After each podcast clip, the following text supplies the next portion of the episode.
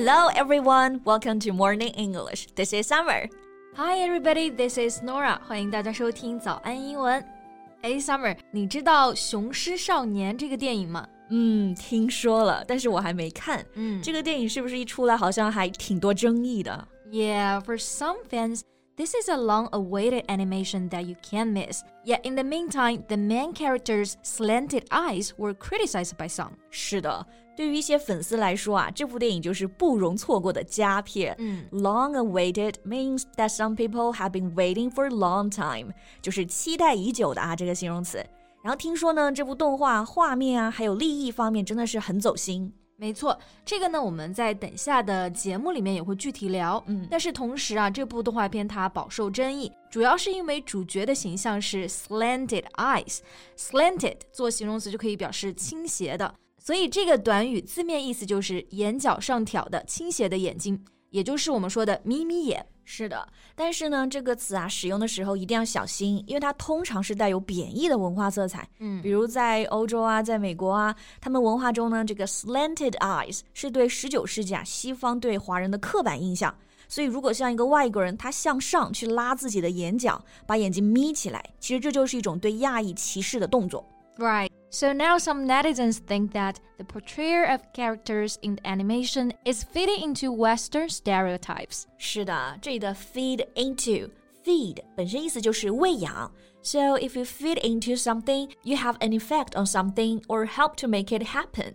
所以这里的 feed into stereotypes 意思就是造成了迎合啊西方这种刻板印象。所以就有部分网友指出来啊，这部动画呢其实是在辱华。Yeah. 那具体这件事情是怎么一回事儿呢？今天我们就和大家在节目里面聊一聊。在节目的开始，给大家送一个福利，今天给大家限量送出十个我们早安英文王牌会员课程的七天免费体验权限，两千多节早安英文会员课程以及每天一场的中外教直播课，通通可以无限畅听。体验链接放在我们本期节目的 show notes 里面了，请大家自行领取，先到先得。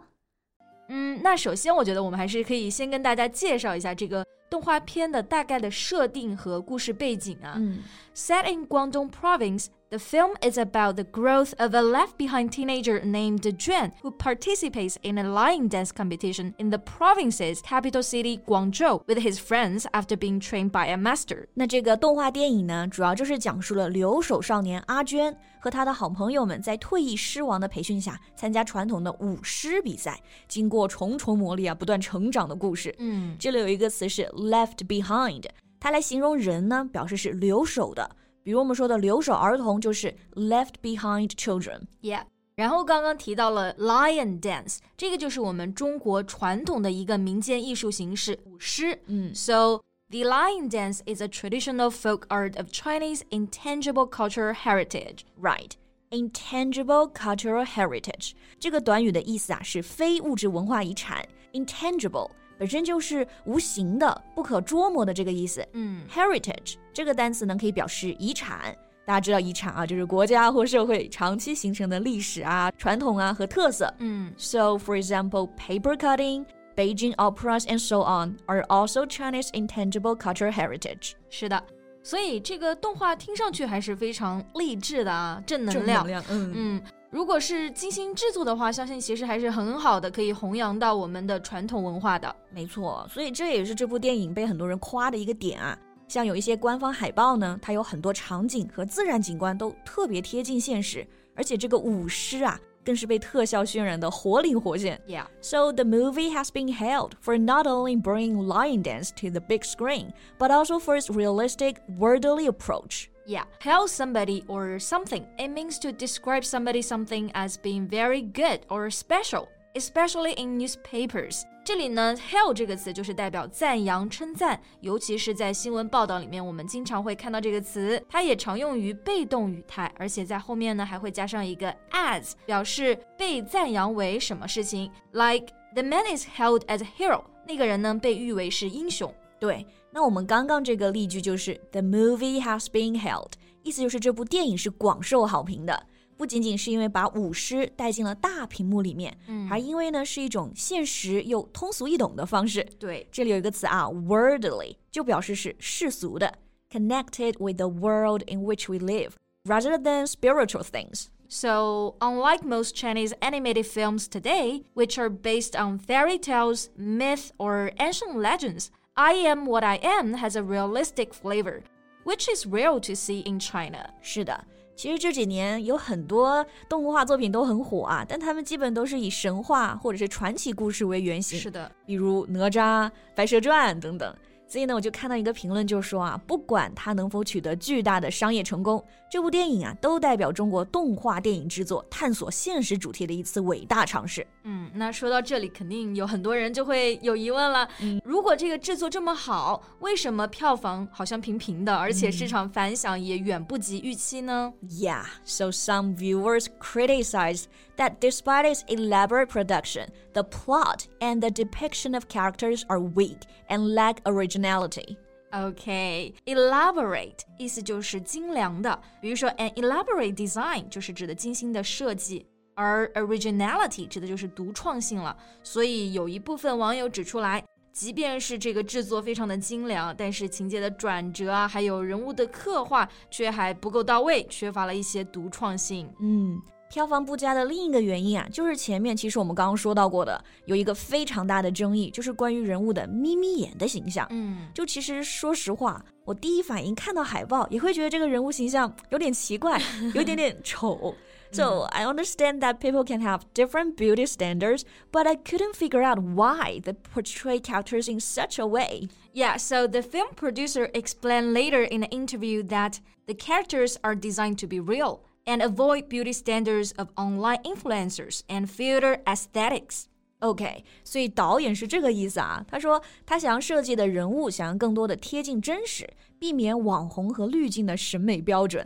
Online influencers 意思就是网红，filter 就是我们拍照用的滤镜啊。对。然后美学审美英文叫做 aesthetic。Yeah, so for instance, sometimes you think a piece of artwork is ugly, but others think it's quite attractive. So it doesn't mean one of you guys is wrong, it's just different aesthetic standards. Yeah, so the director said that he was trying to explore the aesthetic in animation from an angle of reality. 是的，所以导演的声明一出啊，但其实也是有网友提出疑问的，因为他说他要描写现实嘛，但现实中很少有人长成这个样子，有这么宽的眼距。 所以他说是从现实主义出发，但是和现实也有很大的差距啊。嗯，是的。当然啊，在这里我也仅仅代表我个人的观点。我其实看到网上很多的图片和动图，我发现呢，其实不是所有的画面都是非常小的眼睛，会让你觉得是那种很夸张的 slanted eyes。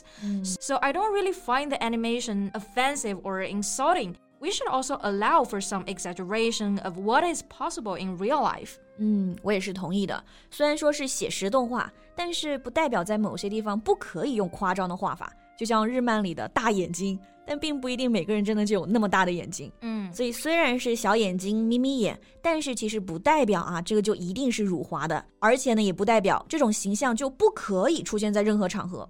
对，当然，对于这部电影啊，大家肯定都会有喜欢呀，或者是不喜欢的理由。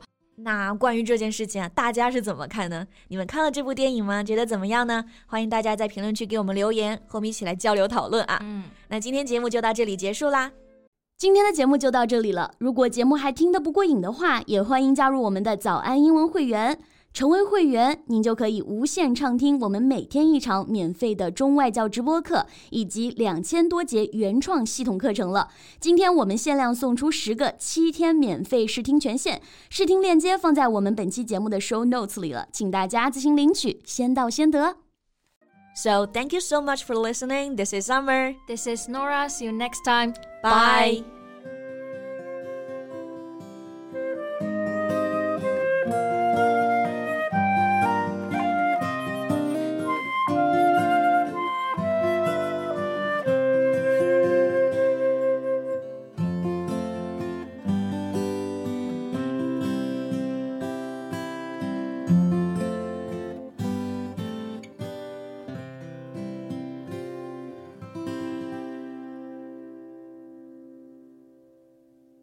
This podcast is from Morning English. 学口语就来早安英文。